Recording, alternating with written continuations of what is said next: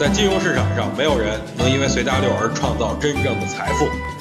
在交易上，必须要有独特的见解，才能在投资市场里叱咤风云。大家好，我是王彪，我为自己代言。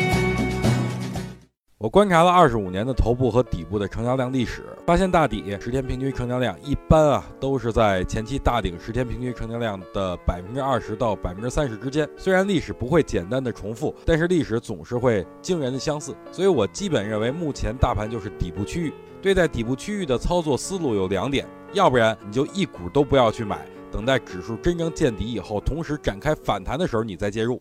这种方法考验的就是人的意志力。另外一种呢，就是底部分批的建仓，建好仓就从埋下的种子，剩下的事儿就是等待。这样的好处就是防止踏空。其实我觉得第二种更适合我和我的学员们。其实从今天开始啊，我们的学员就开始分批建仓了。起初建仓百分之二十，随后大盘只要再继续下跌，就继续加仓，直到把仓位打满为止。今天我看见一条利好，就是证监会有意要删除战略新兴板。如果此事明确，五年内可能不会推出战略新兴板。这对目前股市可是一重大利好，最起码能防止资金的过度分散嘛。想听更多彪哥的语音，可以添加彪哥微信公众账号王彪 HT，或在新浪微博上搜索王彪 HT 来跟彪哥进行互动哦。